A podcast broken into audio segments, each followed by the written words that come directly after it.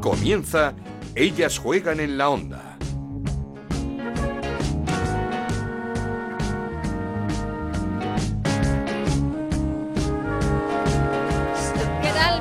Una semana más a Ellas Juegan este podcast de Onda Cero en el que hablamos de fútbol femenino. Nos podéis encontrar en ondacero.es y en nuestra cuenta de Twitter en arroba Ellas Juegan OCR. Semana muy movida, la que empezaba el domingo por la noche con la dimisión de Rubiales. Seguía con la negociación del convenio colectivo entre sindicatos y patronal para evitar una huelga que no entiende nadie, ni las propias jugadoras, y algunas de ellas eh, lo han manifestado públicamente a través de sus redes sociales. Y que terminará esta semana con la presentación el viernes y primera convocatoria, todo en una presentación y convocatoria de Monse Tomé como nueva seleccionadora. Convocatoria para los partidos de Suecia y Suiza, clasificatorios para los Juegos Olímpicos, algo que nunca hemos jugado y en donde no sabemos aún qué pasará con las futbolistas, si irán o no irán. ¿Serán suficientes los cambios que ha habido por el momento en la federación? El viernes las respuestas y un viernes en el que también Luis Rubiales, como digo, ya expresidente de la federación, ya ha dimitido como presidente de la federación, un Luis Rubiales que tendrá que declarar ante el juez como imputado por acoso sexual y agresiones, ni más ni menos. Comenzamos. Esto es Ellas juegan en la onda, el podcast de Onda Cero en el que te contamos todo lo que pasa en el fútbol femenino.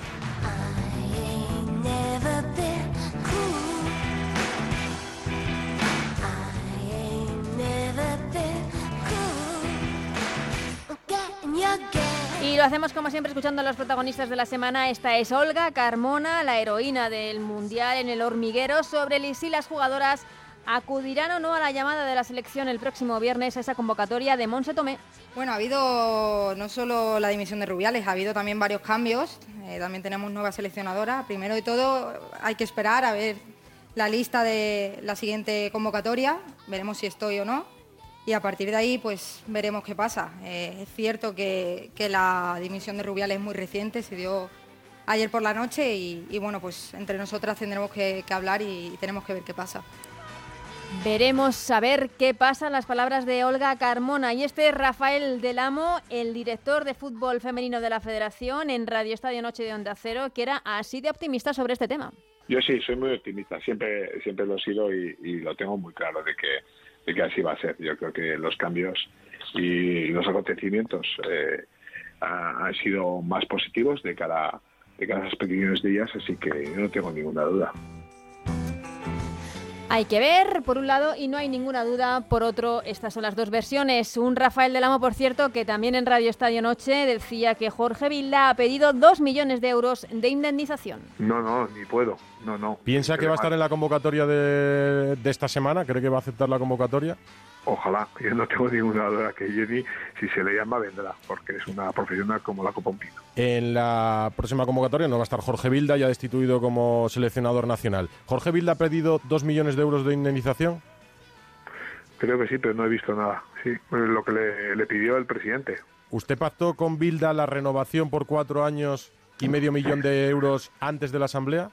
¿Por qué te crees que dimito? ¿Por qué te crees que dimito? Porque lo que estoy oyendo me parecía una barbaridad y me habían saltado.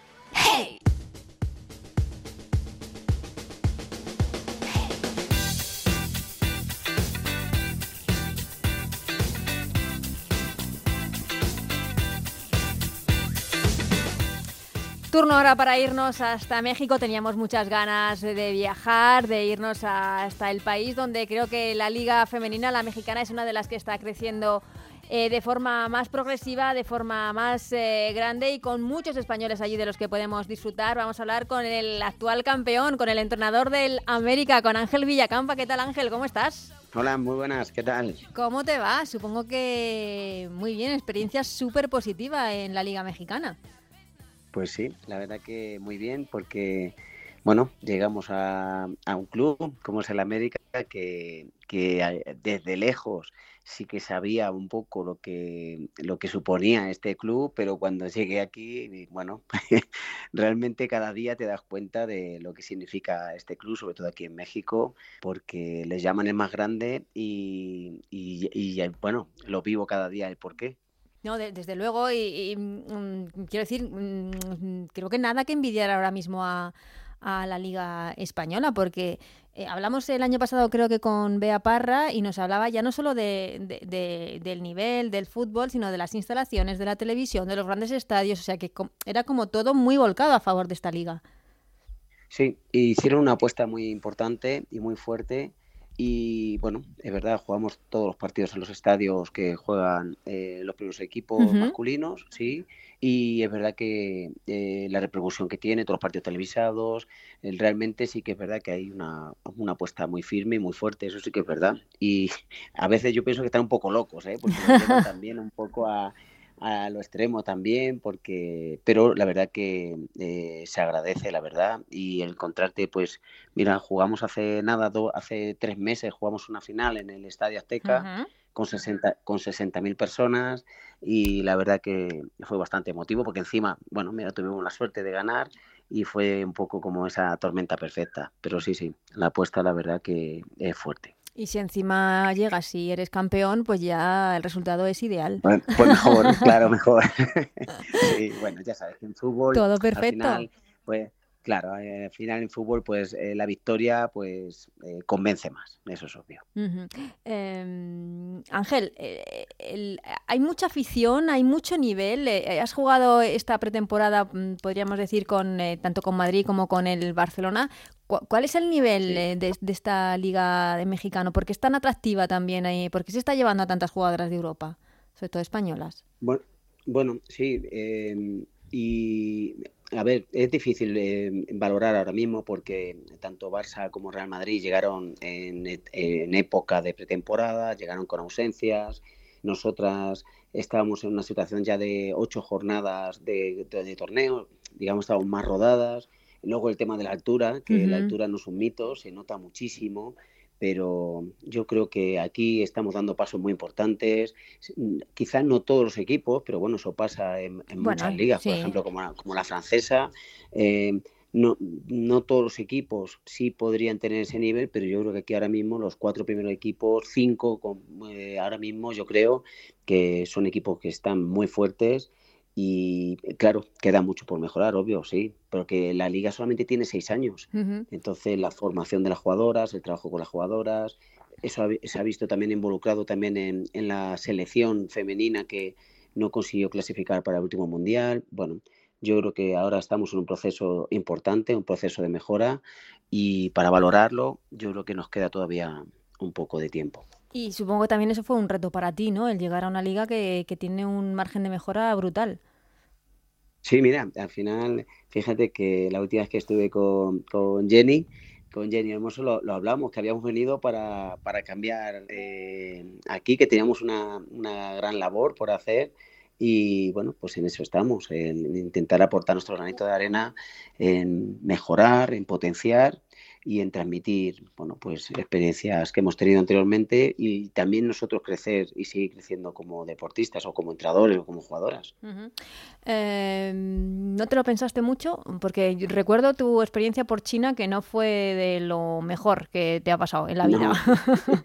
sí, no tiene nada que ver, no tiene nada que ver. No, aparte, allí era una selección sub-16, em, fue una gran experiencia, obvio pero la ausencia de competición sí que es verdad que ahí no me, no me encontraba muy tranquilo, no, no me muy reconocido. Aquí, bueno, aquí ya no es que tenga ausencia de competición, es que hoy vamos a jugar la jornada 10 en, dos meses prácticamente, o sea que estamos prácticamente compitiendo, luego hay un formato que luego hay una liguilla al final, eh, al final eh, fíjate que en España hay 30 jornadas de liga, más esa Supercopa, más la Copa de la Reina. Aquí, con los dos torneos que se hacen de apertura y clausura, más, la, más el torneo de liguilla, nos vamos a 46 partidos mm. eh, anuales sin tener ninguna competición externa como una Champions. Por eso, nosotros desde la América hacemos esos partidos de internacionalización. En el siguiente semestre iremos a España, que tengo ah, muchas ganas. Sí, claro. Sí, ya lo avanza eso, iremos a España, así que a ver qué tal. Pues aquí todo es un desastre, Ángel, lo sabes, ¿no? Sí, sí. Eh, bueno, no es un desastre porque, mira, yo creo que hay que focalizar campeonas del mundo. Eso sí, bueno, eso sí. Eso es una pasada. Pero es que se ha difuminado un poco después de todo.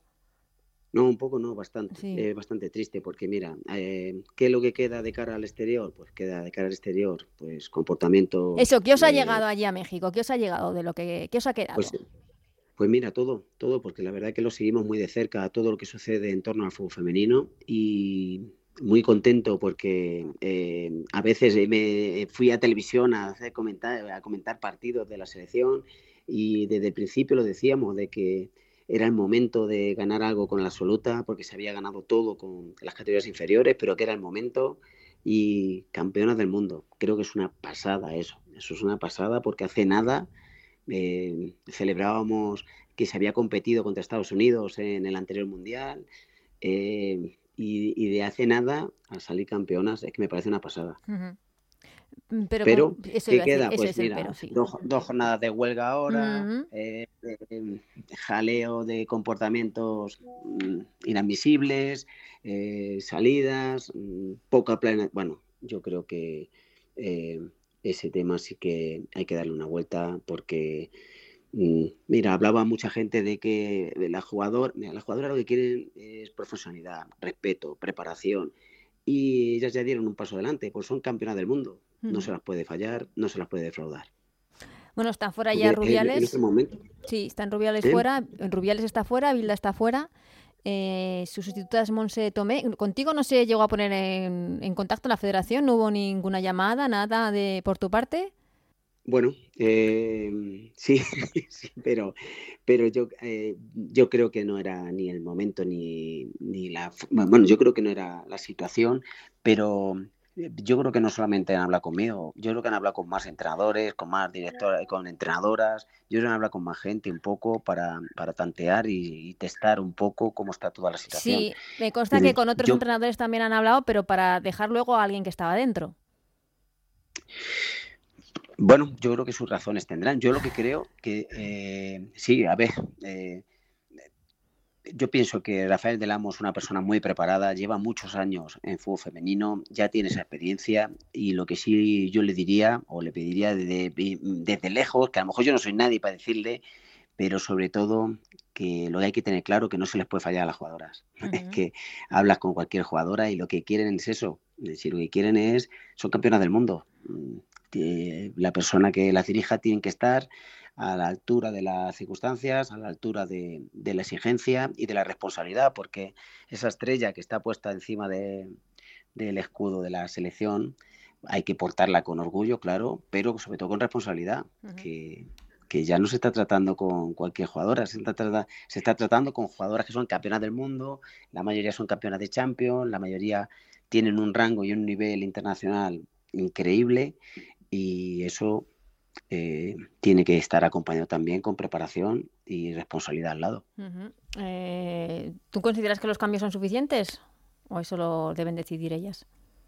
Bueno, bueno, ellas no. Yo creo que ellas son jugadoras, ellas ya han demostrado lo su valía y, ahora, bueno, pues ahora me imagino que Monse le tocará demostrar que está capacitada, obvio. ¿La conoces? Eh, no solamente con resultados. Sí, sí, obvio. ¿Bien? Sí, sí. Que Bien, claro. Sí. ¿Y, con Jenny has podido hablar después de su vuelta? ¿Has, podido estar con ella? Vimos el otro día que recibió un homenaje en el partido del Pachuca. No, eh, nosotros nos, enfrentamos el día 1. El día 1 de, octubre nos enfrentamos, eh, ese partido Pachuca América. Ahí seguramente la veré y podré darle eh, sobre todo la enhorabuena por haber hecho un torneo y un campeonato del mundo espectacular porque no puede ser de otra manera. ¿Qué recibimiento ha tenido Jenny en México? Bueno, porque ya el año pasado cuando fichó por el Pachuca el recibimiento fue brutal y este año me imagino que más todavía. No, sí, mira, el primer torneo a Jenny le cuesta adaptarse al torneo, como nos, ha, como nos ha costado a todos, ¿eh? porque a mí también me costó, a, todo el mundo nos ha costado, pero es verdad que ella hace un segundo torneo, un segundo torneo espectacular o sea, el segundo torneo y por eso no me extraña el nivel que luego mostró en el Mundial porque realmente aquí fue muy, bien. Sí, aquí fue muy diferencial ella. Nos enfrentamos a la final y fue un dolor de cabeza, ¿sabes? Joder. y la, pero las ganasteis. Sí, bueno, a ver, sí, es verdad, pero no. Eh, eh, fue muy, cada cosa, cada cosa que hace cuando tiene mucha incidencia. Bueno, tú la conoces mucho. Ya nos vio. tú la conoces mucho, tú la has entrenado. Lo que, lo que quería preguntarte es la gente allí, ¿cómo se ha volcado con ella? Sí, muy bien. A ver, bueno, es que no puede ser de otra manera. Si es que eh, eh, lo que sí es verdad que yo creo que todo el mundo estamos intentando, mm, desde el respeto sobre todo, de que ella tenga su espacio, su lugar y manejar bien los tiempos. Porque yo creo que para ella ha sido todo esto muy incómodo, todo. Eh, y ahora lo que tiene que estar tranquila y, y centrarse en el fútbol que es lo que mejor sabe hacer. Es de luego lo que, con lo que más, como ha dicho ella, con lo que más disfruta y con lo que más hace disfrutar jugando al, fútbol. Eh, Ángel, eh, ¿y tú, ahora qué, retos te, te, marcas? Porque siendo ya campeón, ¿cómo, ¿qué retos te marcas con el equipo, con el América? Pues, eh, pues mira, eh, aquí siempre hay que seguir ganando, ¿sabes? Eh, teníamos un rival que, que, tiene cinco torneos prácticamente casi seguidos, que es Tigres. La intención del club es. Y, el Tigres de Mila, otra española. Sí, sí, es verdad. Pues lo primero que desde el club pues es igualarnos o acercarnos y superarnos y superar a eso a esa, esa situación de, de, títulos que tienen y, y bueno y, y crear un bueno, pues una generación de jugadoras que, que mejoren a nivel, a todos los niveles, ya no solamente a nivel táctico, técnico, sino sobre todo a nivel mental, de esa capacidad de, de, superarse cada día, porque ya no siquiera es ganar, es superarse. Y dentro de ese plan, pues ya digo, tengo, tenemos establecido esos, esos torneos internacionales, que vamos a ir a España, que estamos yendo a Estados Unidos, esos planes que nos hacen afrontar a otros rivales con otros ritmos, con otras eh, estrategias, con otras tácticas y la verdad que eso está siendo muy enriquecedor y, bueno, y, y, en, ese, en ese proceso pues hay jugadoras que nos están ayudando mucho, como Andrea Pereira, como Sofía Falcón, como Aureli Cazzi y bueno, y una sorpresa que tengo en dos días que va a venir, que ¿Qué me dices? Estamos muy contentos. ¿Española? No, ah. no, pero es que no puedo decir, no puedo decir porque estamos al límite del venga, registro. Me espero, me espero. En, nada, en nada lo, sabremos, nos quedamos con la incógnita. Pero eso iba a decir, que, no era el momento de venir a. Estás muy bien en México, mm, como dices, eh, te llamó la selección, pero no era el momento. Bueno, yo creo que realmente eh, nos han llamado a varios, sobre todo para ver en qué disposición estamos, qué opinamos, como, como bueno, de, yo creo que han valorado diferentes perfiles. Para mí es un honor y un orgullo, la verdad, sí. Pero bueno, yo creo que también hay que tener en cuenta que renové hace nada dos años con el América y, hay que ser fiel y hay que ser consecuente con lo que se hace, claro. Eso es. Eh, pues eh, Ángel, te agradezco un montón la llamada. Te vamos dejando que sabemos que tienes partido en un ratito con el Atlético San Luis. Eh, ¿Jugáis en casa? ¿Jugáis fuera?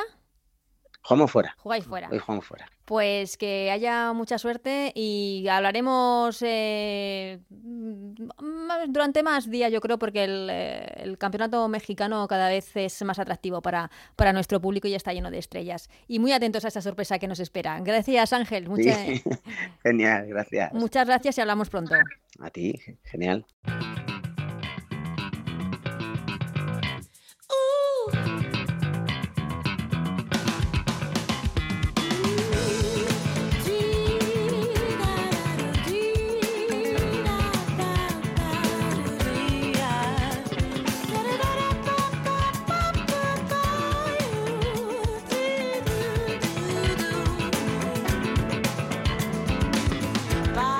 Como cada semana tenemos muchísimas cosas de las que hablar. A ver por dónde empezamos. Están con nosotros, como siempre, nuestros compañeros Lalu Albarrán. ¿Qué tal, Lalu? ¿Qué tal, la chica? y Ale Pechi, ¿qué tal, Alejandro? ¿Cómo estás? ¿Qué tal? Muy buenas. Pues, eh, como digo, mm, eh, vaya semana, vaya semana la que tenía que empezar la Liga F, la Liga Femenina, no lo ha hecho. Esa huelga que, como hemos comentado, una huelga un, poco que nadie entiende, ni siquiera muchísimas de las jugadoras. Eh, Lalu, situación, la verdad, rarísima y, y que le hace mucho daño a nuestro fútbol y que ha debido ser una semana muy convulsa en los vestuarios, porque la división en los vestuarios se empezó a masticar este mismo lunes. Eh, había una pequeña parte, en principio que yo conozca, de jugadoras que no querían hacer huelga y hay presidentes que bajan durante la semana a hablar con las jugadoras a, ver qué opciones hay, qué es lo que está pasando y a establecer, pues evidentemente, conversaciones entre ellas. Yo sé que, no sé si todos, pero sé que hay varios presidentes y responsables de club que han estado hablando con las jugadoras esta semana y lo que se les transmite desde varias jugadoras es que ellas no quieren hacer huelga. Y me parece que hasta el mismo viernes, que es cuando, cuando eh, dos de los equipos tienen que jugar, hasta dos horas antes no saben si, si, si van a jugar o no. Entonces, eh, yo sé de primera mano que las jugadoras hacen huelga al final por solidaridad a otras compañeras y ellas tienen un, hay un grupo de WhatsApp donde hay representantes de todos los clubes donde dicen que van a hacer huelga para eh, para bueno pues que la van a hacer para, para seguir a las compañeras y en un momento de esa conversación de WhatsApp yo sé que hay alguien que cuestiona pero ¿a quién estamos siguiendo? Y eso ha pasado realmente y ahí se ha abierto la, veda y, bueno, la división creo que ya ha quedado bastante patente en redes. Eh, es, ¿A quién estamos siguiendo? Igual los sindicatos se deberían preguntar a quién estamos representando, ¿no? Sí, sí, a ver, eh, yo creo que dentro de los sindicatos, no sé si se ha contado toda la realidad o no que existe dentro del fútbol femenino aquí en España, pero Mm, algunos sindicatos, yo creo que los sindicatos no están explicando de forma clara a la jugadora la realidad que existe. de ahí vienen todas las dudas que hay en los vestuarios entre la misma jugadora, porque eh, algunas futbolistas han hecho pública a través de sus redes sociales que no estaban de acuerdo con la huelga, que aceptaban la última propuesta de la patronal y que al final, por solidaridad de estas compañeras, pues no se han presentado a su puesto de trabajo y han continuado con la huelga. Así que a mí me da a entender que o los sindicatos no están contando toda la realidad eh, y que la, o que la jugadora tampoco les llega toda la información. Dentro de todo esto, yo pienso que el viernes fue un día clave en la huelga porque ese partido, eh, según se estuvo deslizando durante la mañana, incluso aquel día de huelga del viernes no era legal. Eh, se estuvo deslizando que no se había, no se había notificado la huelga con los cinco días que, de, que te marca la ley de, antelación para que se pueda efectuar de forma legal y yo creo que ahí el, el Sevilla, yo creo que también eh, el éxito que ha tenido la huelga este fin de semana, pues llamado de alguna manera, eh, también tiene viene en parte por el Sevilla que no se presenta, porque nadie había viajado.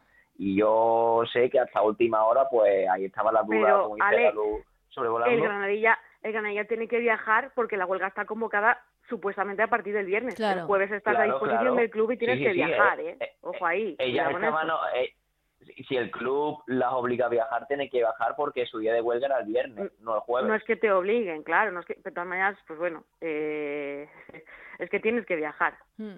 Pero eh, bueno. Y, como dice, eh, muchas dudas, se deja entrever las dudas en el comunicado del Granadilla y luego el sábado por la mañana nos encontramos en redes sociales esa carta, por así decirlo, de Esther Suyastres, en la que habla de día muy triste, eh, de estamos ensuciando el producto, pues a lo que luego se ha unido también el Sporting de Huelva, este comunicado de la capitana.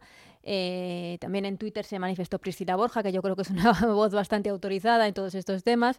Eh, no sé, pues mm, las jugadoras dejando un poco mal a los sindicatos mm, y no sé si estas Mm, críticas eh, públicas harán que cambie todo en la negociación a partir de esta semana.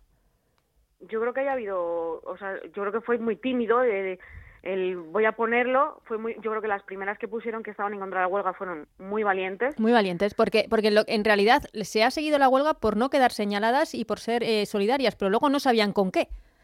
Pero yo creo que, esta semana habrá conversaciones en los vestuarios, porque creo que no son una minoría precisamente la que está en contra de la huelga. De hecho, pues bueno, eh, también tuve la oportunidad de coincidir el sábado con una de las jugadoras de estas que, está en huelga, llamémosle señora X, y me, y me dijo, a ver si nos dejan jugar de una P. Entonces creo que el hartazgo eh, es generalizado en, el entorno de las jugadoras. Eh, están siguiendo algo, pero no saben a qué. y bueno, pues no sé, yo tengo la esperanza de que esta jornada 2 sí se vaya a disputar en, en Nora, o sea, que vaya a jugarse, pero creo que va a ser una semana muy convulsa en todos los vestuarios. Hmm.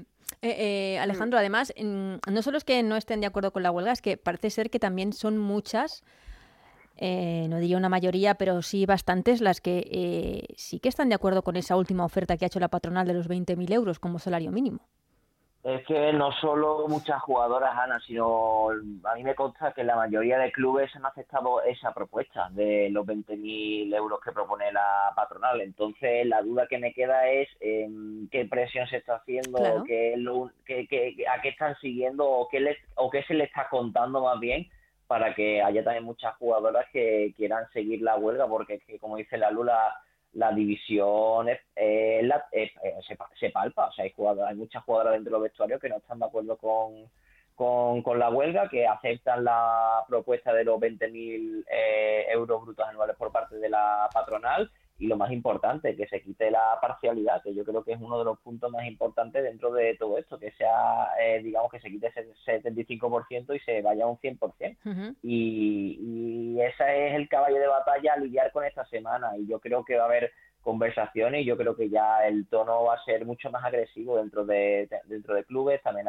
también jugadoras, porque he visto lo visto, cuando no se juega Ana, pierden todos los, todas las actrices y todos los actores de, esto. Claro. Porque lo importante es que se juegue. Eh, no juegas, no cobras y los costes y los eh, gastos de los clubes están ahí, porque pues habría clubes que ya hubiesen pagado los viajes, que ya hubiesen pagado, el despedazamiento, mm. que pues lo que pierdan de derechos de televisión, que también será un porcentaje, pues no sé, la, la factura arbitral supongo que habrá que pagarla porque las árbitras se presentaron no sé, son, son muchos costes que, al final todo suma. Es que no, no, no sé. Eh, una huelga que no, sé si ah, algo se nos escapa, tiene que haber alguna intrahistoria, pero yo pregunto, ¿hay algún interés por parte de alguien de dejar esta liga en 12, 12 equipos? Yo creo que hay muchas, muchos, eh, muchas piezas en el tablero de ajedrez ahora mismo que creo que nos debemos pensar qué está pasando, ¿no? O sea, es verdad que Reyes Belver, lo digo claramente, es, la verdad, ¿no? Está metido en Food Pro y Reyes Belver llevaba una de las candidaturas que era opuesta a la candidatura que tenía la Liga para dirigir la, la, la, Liga. Sí, a la de, a la de Beatriz. Una, una liga nuestra, una la liga, que, que tampoco está sabiendo gestionar el, el, marketing de la liga porque ahora mismo el ingreso es cero y ya dejó, y quedó en ridículo con el tema de Finetwork. Entonces, están en entredicho. Sabemos de sobra, yo creo que todos tenemos lógica de que mm, el 50% de los clubes no puedan asumir los 30.000 o, los, o un salario desorbitado que piden. es, realidad, no se puede. Entonces es muy fácil decir, bueno, pues el que no pueda, que no compita en primera. Eh, em. Entonces, eh, claro, ¿de quién, quién fundó Food Pro? es que si, si tú te pones a cuestionar, pues evidentemente eh, es así. Pero yo creo que que también sería una liga bonita, una más corta, ¿no? Pero ahora mismo la que hay es la que tenemos y yo creo que ahí hay que ir rodando en, en los tiempos que, que se deben. Que, que, dentro de dos años hay que reducirlo, pues bueno, se, se, reducirá, se aumentará la competitividad, pero también pasará que los clubes que asciendan tampoco puedan abonar lo que tienen que abonar. exactamente, es que al final se convierte No es tan fácil. Y, que, es tan fácil. y habrá muchas jugadoras que por tanto salgan perjudicadas.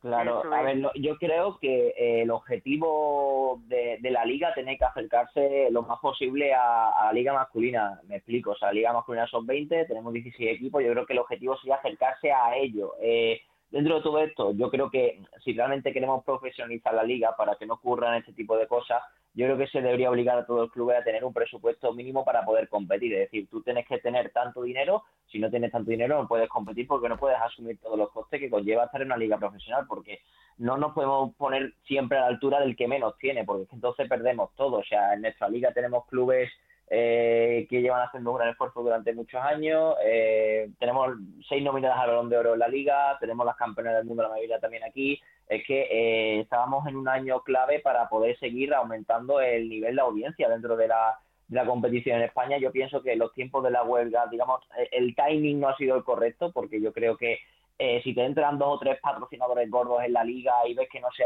consigue nada, yo creo que es el momento de entrar, pero ¿de dónde de dónde sacan el dinero los clubes? Porque eh, es que no hay dinero. Cuando no hay dinero, una, no lo De las, Una de las cosas que les ofrece precisamente la liga es, eh, bueno, la patronal, vamos a llamarle la patronal, es un porcentaje de ingresos cuando haya patrocinadores. cuando haya beneficios. Es muy buena solución, ¿eh?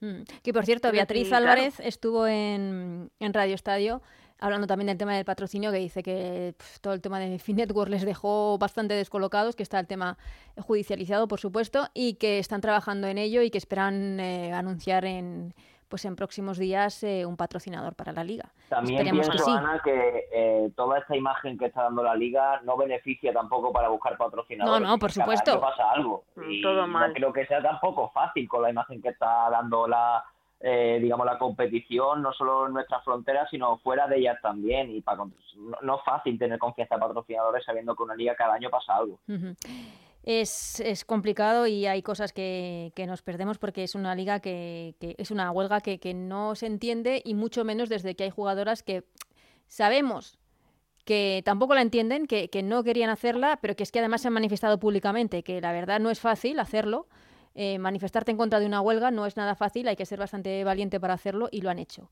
Esperemos que la solución se desbloquee y que la próxima jornada sí que pueda empezar ya esta, esta liga, porque es que todos tenemos muchas ganas y más que nada porque la siguiente hay parón. Eh, ¿Juega la selección? O eso esperemos, porque aquí está el otro tema de la semana. Hablábamos de quién debía ser el sustituto de Jorge Vilda, pues al final Monse Tomé, que pues no sé qué pensáis, pero es un cambio muy a medias es una, una línea continuista, ¿verdad? Es que, bueno, las jugadoras no se han pronunciado, pero sí que se han pronunciado muchas exjugadoras. Eh, aquí hablamos con Natalia Pablos, eh, hoy yo también escuchaba a Vero Boquete, que, que Natalia Pablos fue muy clara, dijo, Monse Tomé no debería ser la, la sustituta de Jorge Vila, porque ellas saben lo que es eh, cambiar a un seleccionador y dejar a otro que esté dentro ya de la federación, que forme parte ya de la, forme parte de la federación, saben lo que es eso. ¿Y qué mensaje dejamos ah. a las mujeres que están trabajando fuera? Mm. De, si no estáis dentro, nunca vais a entrar. Ya. A ver, el, el, tema de. Yo creo que las jugadoras no, no, tienen nada en contra de Monse, sino tienen, están en contra del sistema para elegir a Monse, es decir, el proceso que han efectuado dentro de la federación para que sea Monse la elegida. Yo creo que en España tenemos muchas entrenadoras y muchos entrenadores con un, con un currículum excepcional para poder entrenar a la selección y que, a ver, que, al final la, la solución de Monse es eh, eh, echamos a Vilda y lo más parecido a Vilda que es donde a Monse que es la segunda y además Monse que no tiene experiencia en la élite como primera entrenadora, ¿no? Que lo que le pasó un poquito a, Vilda cuando llegó la, a la selección, que se criticaba que llegaba un entrenador sin experiencia y al final volvemos otra vez a repetir la historia. Claro, eh, y que no tenemos nada en contra de Monse, pero que al final, como dices, una entrenadora sin experiencia, una entrenadora que estaba ahí puesta por Jorge Vilda y una entrenadora que ha sido la mano derecha de Vilda durante los últimos cinco años. O sea que los métodos, supongo la metodología, los entrenamientos, no, no sé tampoco si habrá mucho cambio y que la película Ana cambia mucho de segunda entrenadora a primera. ¿eh? Al final, cuando asumes el, la primera, ser el primer entrenador, tienes que llevar tú la metodología, plantear las estrategias, plantear, digamos, una línea de trabajo a seguir, que no es, el, no es ni mucho menos el mismo trabajo que hace un segundo entrenador que el primero, y más una selección que es campeona del mundo, que ya todo lo que hagamos se va a mirar con lupa, que es una selección que no está construcción, que está obligada a ganar y ya no valen experimentos con todo eso. Ya la selección, cada campeonato que vaya a disputar, cada partido que vaya a jugar, va a estar obligada a ganar porque es la vigente campeona del mundo. Ah, no, iba a decir a, las jugadoras estos cambios, que por el momento solo ha habido dos, por así decirlo, Rubiales está fuera y está fuera porque le ha sancionado la FIFA y Jorge Vilda es el que ha pagado todos los rotos y es el único también que el plato rotos y está fuera. Estos, estos cambios que para ella son suficientes para volver. Yo es que creo que hay un porcentaje interesante de bienquedismo ahora mismo en la federación para, para continuar. Es decir, ponemos a dos o tres mujeres y seguro que se callan. Hmm. Yo creo que, que es un tema que va un poquito más allá. Yo creo que las jugadoras no pueden estar contentas porque saben que, que no es la opción, que tiene que ser diferente, que tiene que haber un cambio. Ya pedían cambios estructurales y no ha habido ningún cambio estructural. Ha habido un cambio de, de bueno, es que ya, sabéis aquí en Onda Cero que toda esta información sobre la federación la lleva Rafa Fernández y Rafa Fernández no da puntada sin hilo, eh, como nos avisa de que, de que se está dejando todo más o menos para la vuelta de Rubiales.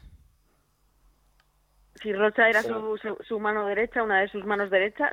Es que por el momento está la sanción de la FIFA y ya está. Y la sanción de la FIFA tiene una duración, por el momento, tiene un plazo.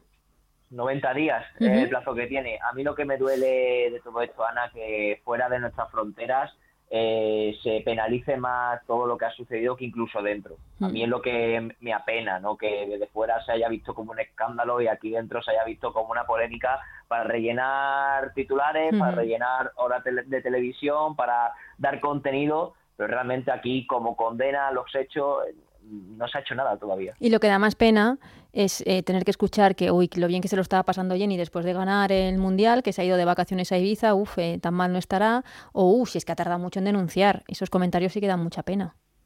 Hombre, ha ganado el, Mundial. ¿Qué espera? ¿Que, esté llorando? No, a ver, tendrá que celebrarlo también, ¿no? Y que cuando ha podido, pues ha denunciado. De hecho, está ahí la denuncia. Lalu. Sí, es que es un tema eh, que vivimos constantemente las mujeres, ¿no? Eh, cuando hay una denuncia de agresión, eh, siempre, de hecho, reconocemos juicios de, agresiones muy importantes que hemos conocido que han puesto a, investigadores a seguir a la víctima porque si se lo pasaba bien era una prueba en un juicio. Entonces, seguimos en lo mismo, esto es algo ya más social, no podemos señalar a la víctima constantemente porque es víctima y como esa víctima hemos sido muchísimas mujeres y hay que tener una conciencia social. Lo único que, bueno, Rubiales quiere volver, eh, la federación se está preparando para volver, evidentemente, pero yo creo que, que como sociedad no podemos permitir que, eso ocurra. ¿eh? Hmm. Bueno, pues eh, a ver si, si se toman las medidas. Bueno, y, dentro de todo esto está que la federación tampoco ha enviado la prevista a los clubes, ¿no? De la selección. Bueno, exactamente, que no... que no vamos, a vamos a seguir echando cosas al puchero, es que eh, no, no paramos. Es que en plan como se lo han puesto a huevo, como se suele decir, para que no vayan.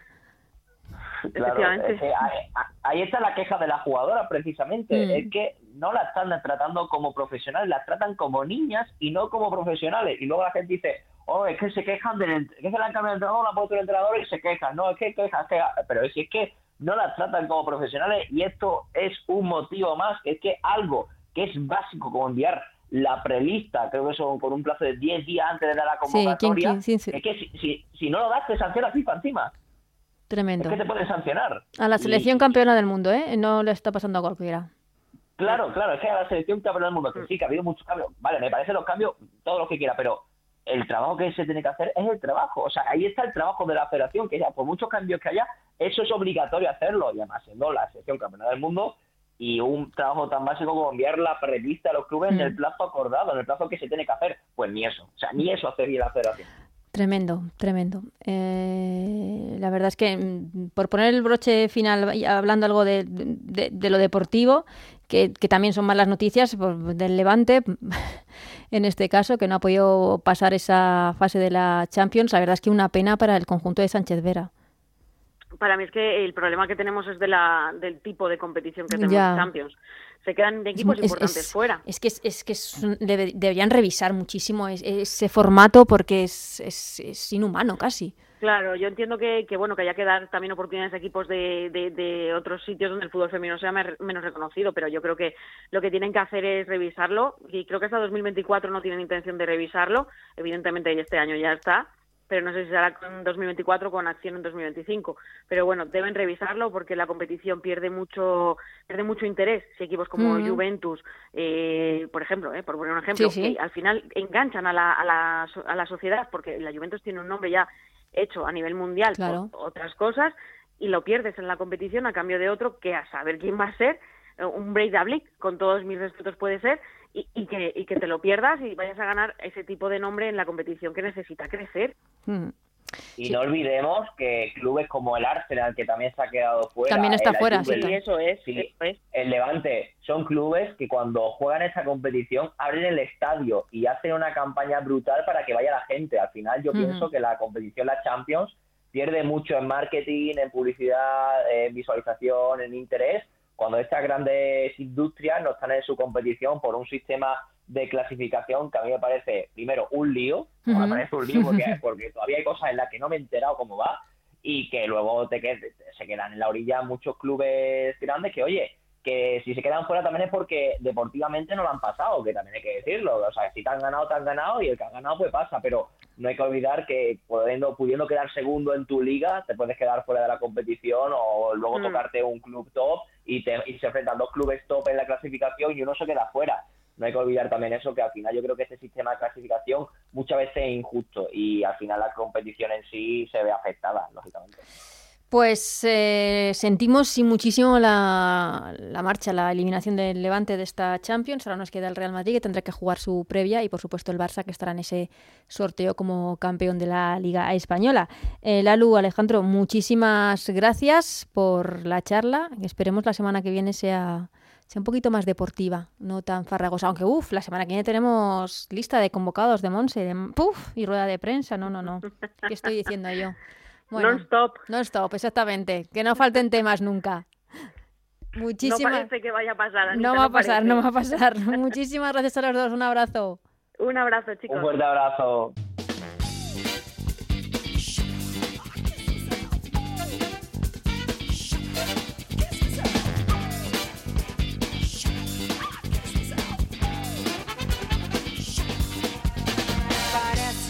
Pues hasta aquí ellas juegan de esta semana. Volveremos la que viene a hablar de mucho más fútbol femenino, sobre todo de esa lista, de esa convocatoria de Monse Tomé para los partidos de clasificación para los Juegos Olímpicos ante Suecia y ante Suiza, la primera lista después del Mundial y la primera lista de Monse Tomé como seleccionadora. Veremos si hay eh, liga o no, si puede empezar la liga o no este fin de semana. Ojalá que sí que se desbloquee esta situación entre sindicatos y patronal, eh, se acepten eh, las condiciones, se firme ese nuevo convenio colectivo y podamos disfrutar del fútbol en el césped. En el momento en el que estamos grabando este programa aún no se ha desbloqueado esta situación, pero podría estar cerca. Ojalá, como digo, y podamos hablar de fútbol la semana que viene aquí en Ellas Juegan. Hasta entonces, que seáis muy felices. Adiós.